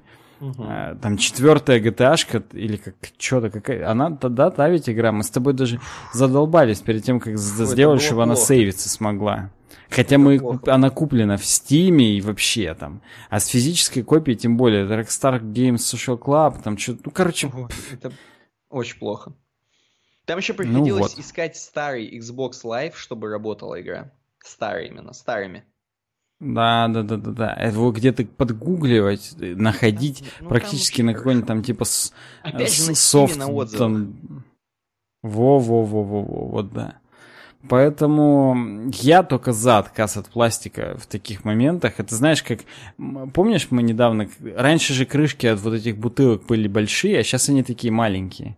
Низкопрофильные, там меньше да. резьбы стало. И это же тоже сделано, типа, чтобы, ну, меньше пластика да, э, выра- да. там, выбрасывать и так далее. И как бы в масштабах одной бутылки это фигня, а когда это там миллиард бутылок, Ну то это уже, ну, их не одну бутылку купили, это как, как бы до свидос. Сколько их купили, потребили, и потом это все, А, естественно, вот. ушло. Не то, что ты как сдал, знаешь, типа, это сразу сдал куда-то, ни хрена, оно просто выкинулось и все. Согласен. Что-то Ну я да. тебе хотел немножко возразить, в плохого копа поиграть. Э, И немножко даже быстренько играну, потому что с одной стороны, да, с другой стороны, понимаю чуваков, которые любители коллекционировать игры, в целом, в коробках я имею в виду, в целом понимаю этих чуваков, Может быть, сложно это принять, потому что все-таки это тупо уже в 2К 20 это делать. Но понимаю, что чуваки ставят на полочку, особенно понимаю это в разрезе не дисков, а картриджей. Именно вот, допустим, на Switch, если мы об актуальном говорим. Понимаю, потому что м- картридж это как бы более такая технология поприкольнее, чем диск. И она, в принципе, поприкольнее. Она еще тебя немножко отсылает к детству, как-то, не знаю. Хотя она не совсем так выглядит, как в детстве, но тем не менее. Понимаю людей, но, конечно, это не очень. Конечно, это не очень. Про Steam я что-то еще хотел сказать. А, так вот, короче. Стиму бы... Может быть, кстати, такое есть. Я сейчас это говорю, и Габен ржет, что я это говорю. Стиму бы, EGS бы и Гогу бы по-любому где-то из этих, э, значит, площадок, Uplay, там, Origin, по-любому из этих площадок нету такого, возможно, ни на одной такого нет. Должна быть кнопка, короче, когда ты нажимаешь «Подарить», э, есть еще такая кнопка, типа «Распечатать». Нажимаешь э, «Распечатать», и тебе PDF-ка вываливается, сверстанная, с шапкой этой игры красиво. Э, сверху код этого магазина, QR-код, Короче, все вот это, и чтобы это у тебя просто была такая открыточка красивенькая. Красивенькая открыточка с игрой, чтобы ты ее мог э, также красивенько. Ну, раз чуваки любят физические гудизы, те, кто коллекционируют, вот такая физическая открыточка классная. Ты ее потом пошел и распечатал где-то. Хоть где, на картонку, на картонку. Или на что хочешь распечатал не дай бог, на, пла на пластиковую картонку. Вот, на обычную. И, короче, и подарил чуваку. И чувак поставил на... И ему прикольно как бы. Ты оформил, может быть, с другой стороны написал там с любовью, Sincere или Yours там и так далее. Не дай бог, опять же. На английском написал. Короче, вот. Это, по-моему, было бы прикольно, и чувак бы это хранил, и было бы нормас. Вот. Такое бы сделать, такой сервис как бы, может быть, такое и есть, можно и в фотошопе самому руками сделать, понятно, это всякое есть, но тем не менее. Короче, вот я тоже не очень за, на самом деле, физически, не сильно за. Хотя я понимаю прикол, кайф тоже понимаю. Да я тоже понимаю, я да, я как бы не да. то, что я не понимаю, я понимаю, просто опять же, ну, коль скоро мы уже заговорили о таких вещах, как защита там природы и так далее, ну да. То ну, лучше коллекционировать картонки или железки. Уж тогда. Согласен, согласен. Чтобы на самолеты их потом переплавить. Ладно, у нас дальше на. Пуле, на пуле, если в, в рамках Советского Союза, знаешь.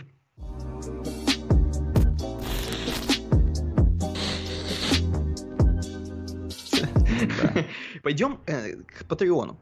patreon.com slash webdesign площадка, где можно нас поддержать. Patreon.com slash webdesign, как я шучу, возможно говорю правду, сто раз захожу в час, проверяю, кто ничего не занес, кто ничего откомментил или кто ничего не залайкал. Штука, куда мы очень сильно обращаемся, смотрим на вашу поддержку именно на patreon.com slash webdesign. Потому что вот те, кто поддерживает нас через Patreon, я стопудово уверен, что чуваки м, хотят нас поддержать. То есть это как бы реально место, где если хотел, то занес доллар, там, чтобы услышать pre-шоу, кстати говоря, очень классное, как контент. Или там хоть сколько, от доллара начиная, и хоть сколько, и э, прям видно, видно этих людей, лучших. patreon.com slash webdesign. Э, Саня, есть у тебя какие-то апдейты по patreon.com slash webdesign? Да слушай, какие тебе мне апдейты?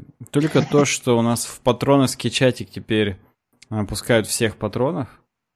О, и это от этого там, ну, как бы есть активность еще больше, чем раньше. Раньше там 10 тысяч сообщений в секунду, а сейчас, да. сейчас в миллисекунду.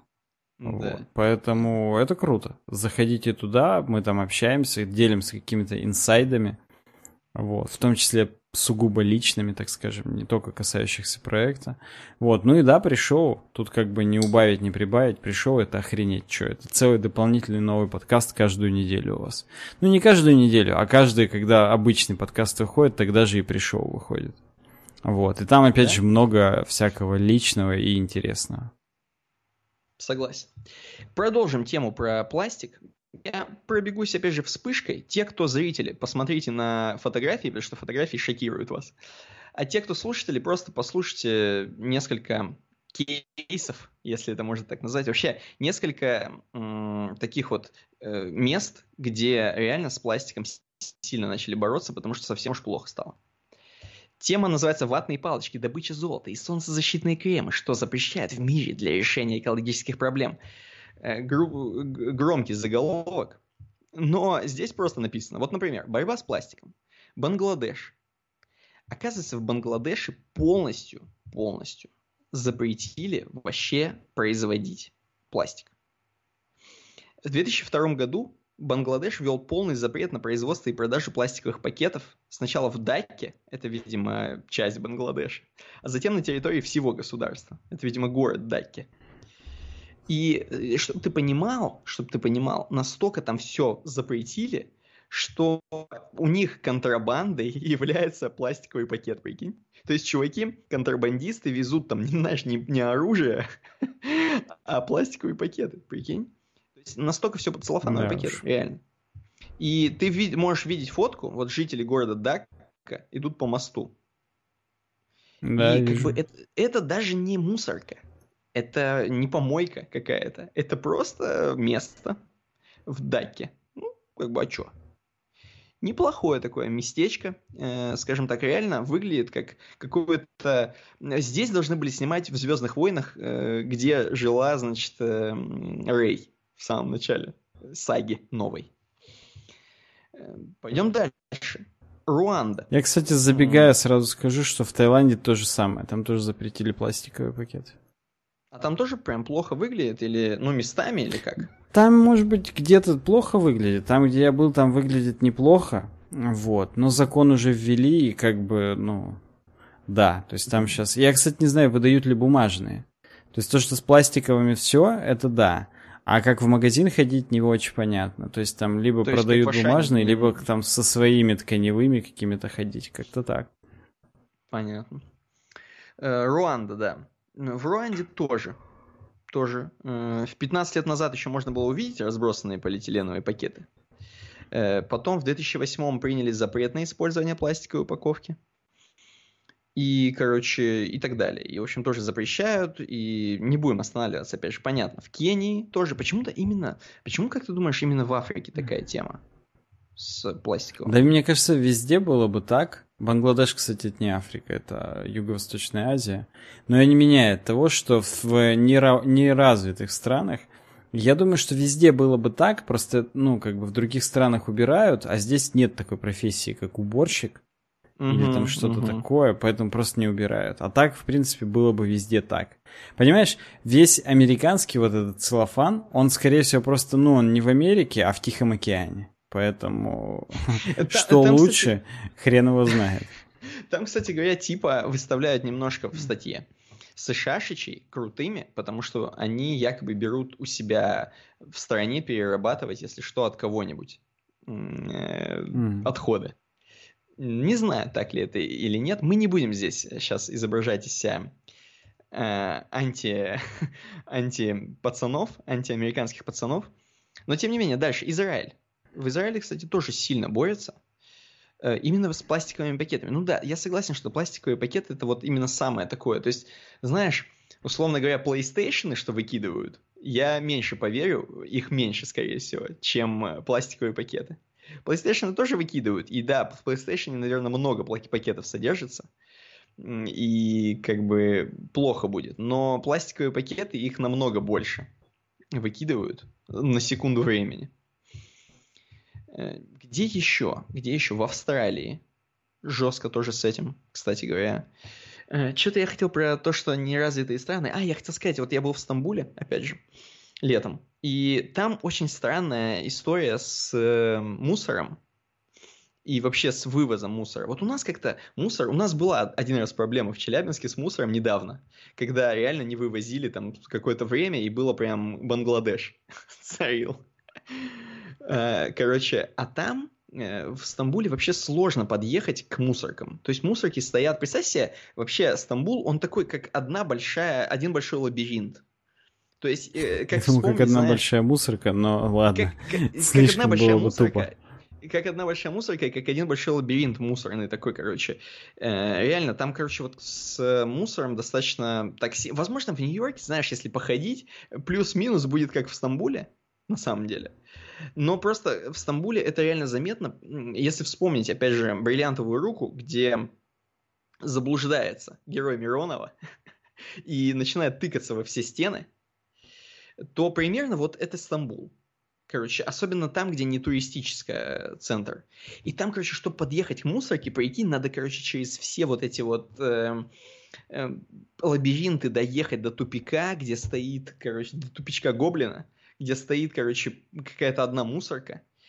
И в не- ее еще взять и вывести, короче, там так что-то плохо с этим местами. Может быть, мне просто это показалось, но вроде как-то не очень, в общем. Тем более я-то жил как раз именно в таком месте, где сложно с мусором как раз, тоже вот в этом лабиринте. И, короче, да, да, и там это чувствуется, что как-то не, не очень налажено. У нас по налажению, честно скажу. Вот, у нас в Челябинске, в Великом, я имею в виду. Э, Австралия, да, США, кстати, тоже написано. В 2019 году 1400 представителей из разных стран встретились на дискуссии программы. Это, что 180 стран, за исключением США, согласились сократить количество пластика. 180 стран, за исключением США, напоминаю. И тут написано, что м- крупные игроки, такие как ExxonMobil, Chevron Corporation, их нефтехимические подразделения планируют увеличить в ближайшие десятилетия производство пластика на 40%. Поэтому США саботируют идеи о сокращении количества пластмассы, пишет Fast Company. Журналисты издания выяснили, что более 1 миллиона тонн пластика для вторичной переработки отправляется из США в бедные страны. Так в натуре из США, походу, в бедные страны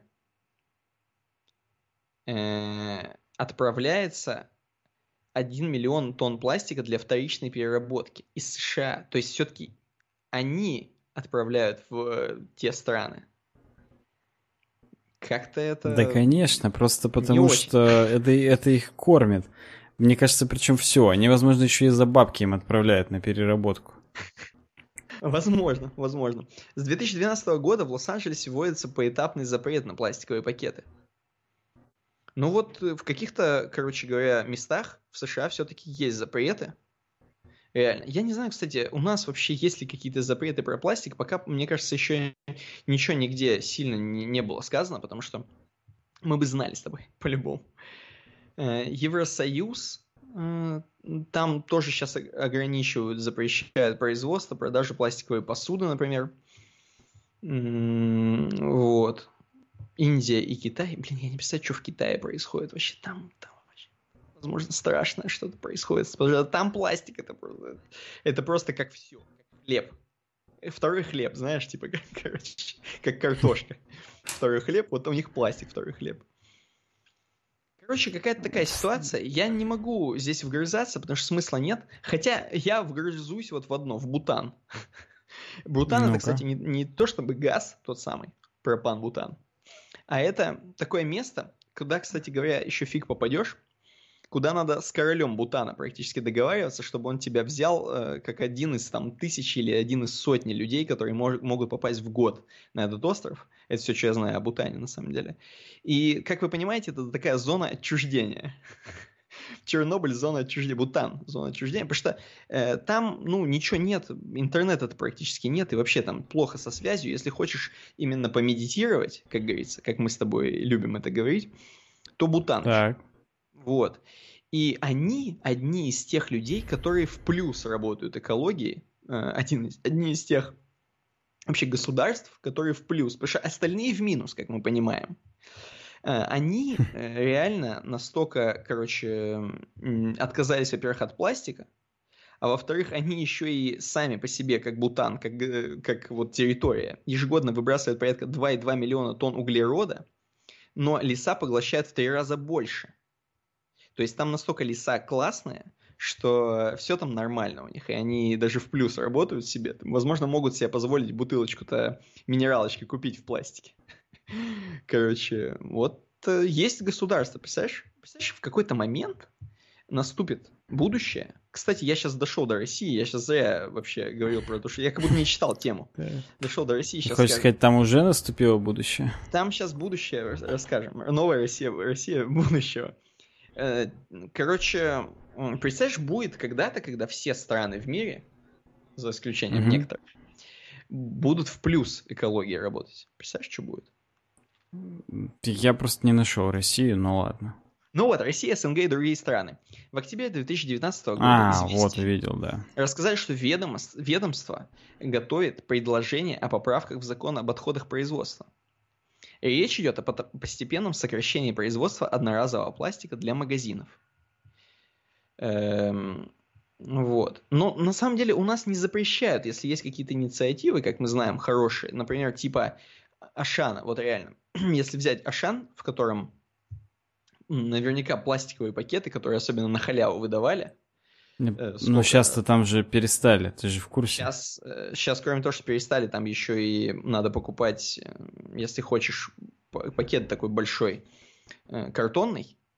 Вот. Ну да, Но да, раньше да, да, я-то тоже как, в теме. Как, как большие, как чуваки, которые до хрена пакетов этих. Э, это, у нас ни, никто против не сказал, не сказали, блин, чуваки, вы в Ашане, вы давайте а, пластиковые пакеты.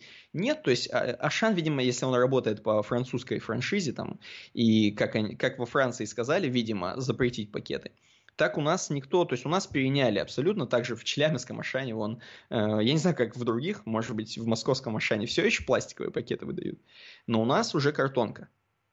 Ну вот. Как-то так.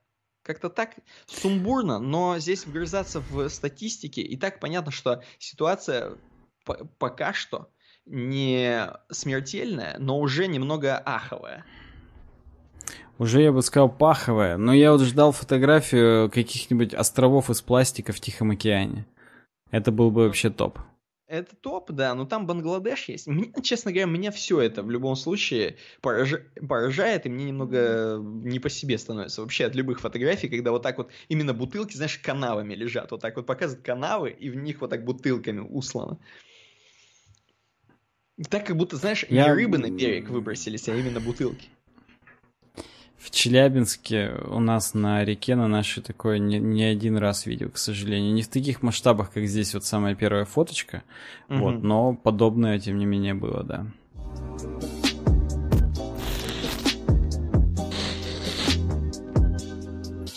Хорошо. Ну, идем дальше. Я Давай. еще больше по галопам проскочу, как ты.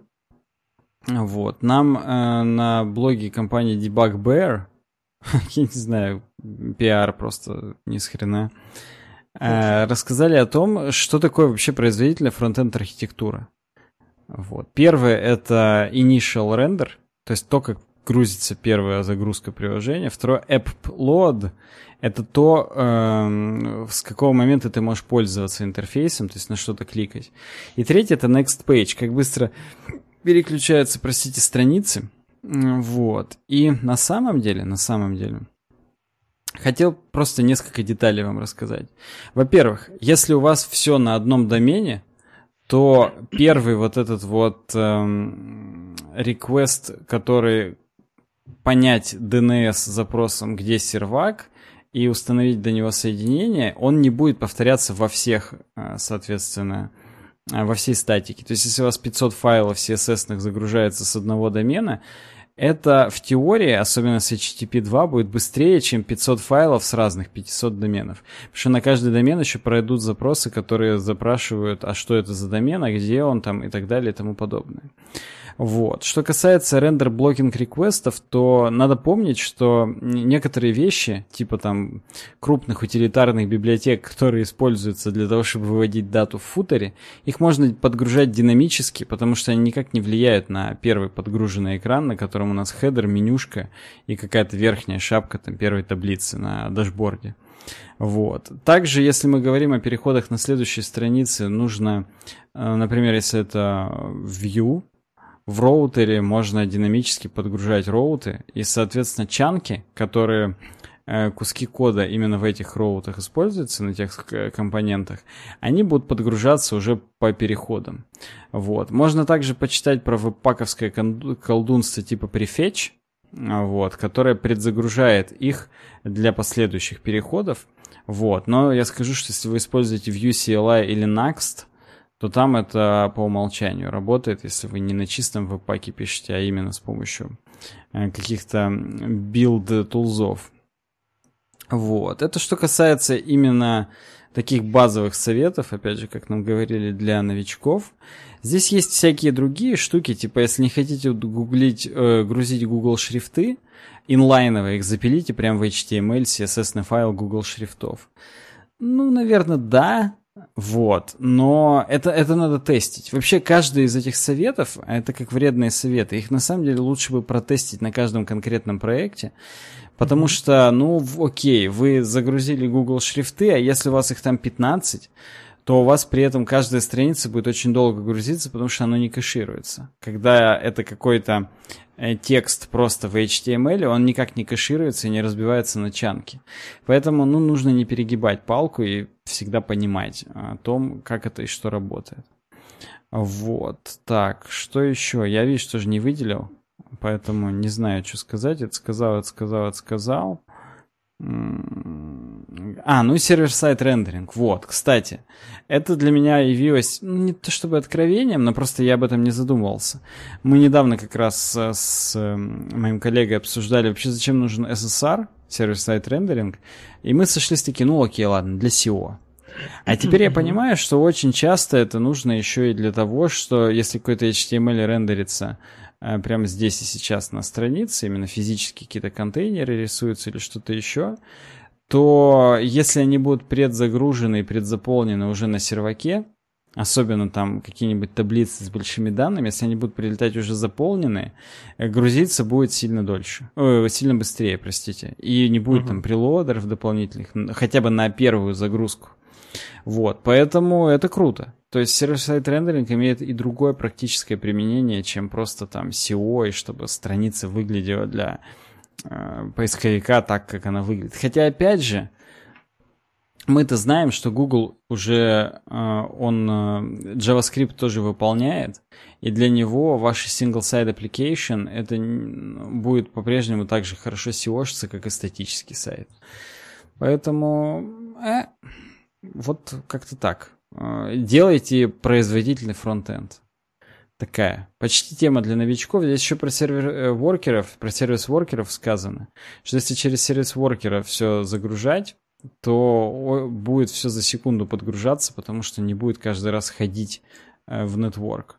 Он будет подгружать из типа из кэша там и все такое, поэтому здесь, здесь многие вещи, э, которые указаны, они относится к супер кастомным сайтам, а когда используются именно какие-то build -тулзы, то некоторые из этих вещей просто даже и сделать нельзя, потому что они автоматизированно делаются веб-паком или какими-то другими инструментами. Поэтому как-то так. Ну, блин, ты знаешь, вроде как для новичка, а вроде как и классно, и вроде как нужно хреновина, по идее. -то. Самое главное, что здесь есть ссылки на все те методы, о которых сказано, типа, опять же, использовать сервис воркеров для того, чтобы предзагружать или кэшировать ресурсы. Здесь есть конкретно ссылки, причем почти все ссылки на developers э, Google.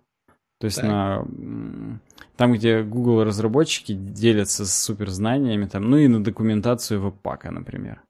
Раз уж мы о нем тоже сказали. Поэтому Почитайте, посмотрите, вдруг кто-то что-то из вас не знал. Вдруг вы э, тоже в чем-то да новичок. Надо как-то самокритично э, к себе относиться, в том числе к э, возможной новичковости. Ни хрена себе. Вот я выдал.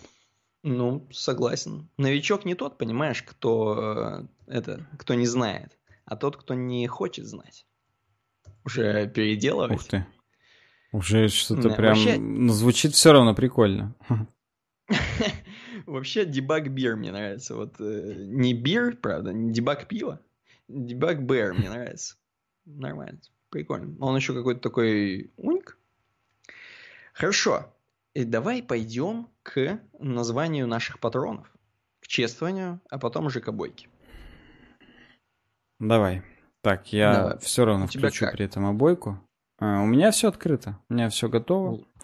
Э, спасибо, уважаемые наши патроны. Вас уже 68, 69 процесснуто было в феврале, поэтому так держать. За этот год нам надо сотку набрать.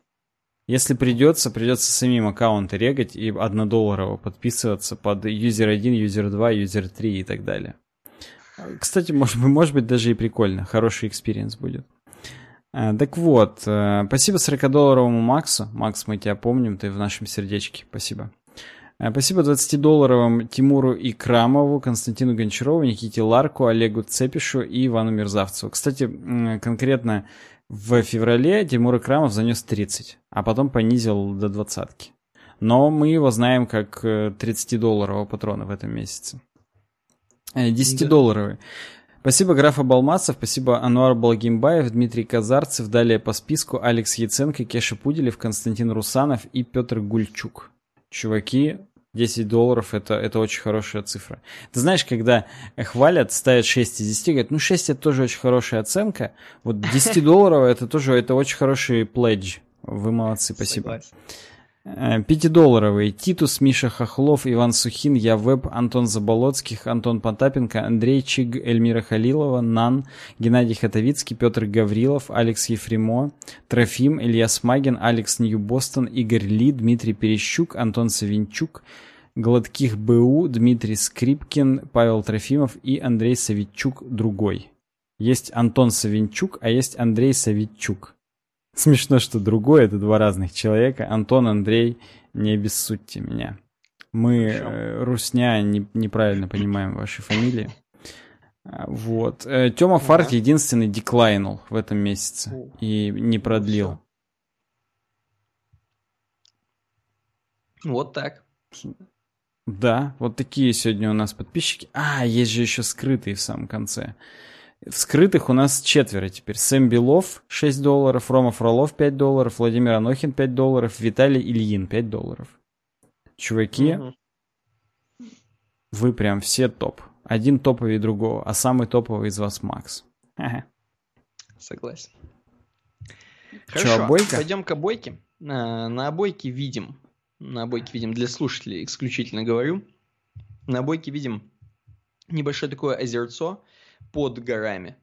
И около озерца есть пристань, такая тоже маленькая.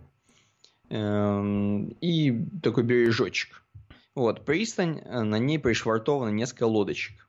Ну, вот, собственно, лодочки это и есть наш подкаст. Я бы сказал, э, вот самая сейчас правая лодочка, которая уже отправится, она... Я тебе в телеге сегодня... скинул, что именно видят э, зрители, потому что там же подобрезанный чутарик, поэтому да.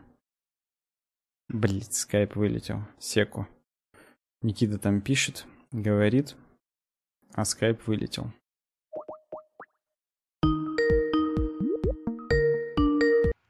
Алло, да. Что-то странное со скайпом произошло, но мы да. снова в эфире. Еще раз. да, так вот, я остановился на том, что... А я остановился на чем? Ты мне скинул, значит, э, скрин. Я скинул, как Своя... выглядит. Ты сказал, что тут пристань, и это, собственно, наш подкаст, кораблики. Пристань, да, лодочки, это наш подкаст. Сегодняшний подкаст это самая правая лодочка, которая отправляется вот по волнам воды, которые мы сегодня налили. Вот так. А знаешь, я придумал другое. Я придумал, что наш подкаст это скамейка. На которой можно сидеть и смотреть на темки. Темки это прибой. Они приходят, уходят, а наш подкаст он бесконечен. Темки разные, но мы э, прям подходим и подсаживаемся к вам на эту скамейку вместе с вами, так сказать. Смотрим на это и Нормально. слушаем, как зрители и слушатели. Ты, кстати, камеру-то включишь, чтобы Мне потом нравится. попрощаться. А, кстати, да, включаю камеру, чтобы потом попрощаться. Э, да, спасибо, чуваки, за, сегодняшний прослуш... за сегодняшнее прослушивание, просматривание. Кто как. Пишите отзывы, как обычно, там, что убрать, что добавить, как вам больше нравится, как было в премьере, как теперь выходит не в премьере, как э, с камерами все-таки с формат, или, может быть, все это не ламповое дерьмо, или надо просто куда-нибудь запиливать фида, фид, фида сеть куда-нибудь, э, выпуск на лослес э, этих, на, на Алаке. Скажите, Скажите, что надо делать? В Мирку, в Мирку, видимо, Интересно. надо запиливать. И, чуваки, если вы где-то слушаете в аудио на каких-то подкастинг-платформах, будь то Spotify или Яндекс Музыка или iTunes, или там, я не знаю, ВК-подкасты, ставьте там какие-нибудь звездочки, отзывы, пальцы вверх или что-то такое. Нам очень приятно. Мы прям мониторим. Реально. Да. Спасибо. А, Увидимся через неделю. Я думаю, через неделю ничего нам не помешает, собственно, увидеться и услышаться. А да, у нас в, ну, в нашем в прошлом завтра выйдет 223 пришоу и там подкаст и вообще э, не стоим на месте, двигаемся. Спасибо вам всем. Давайте, пока. Пока.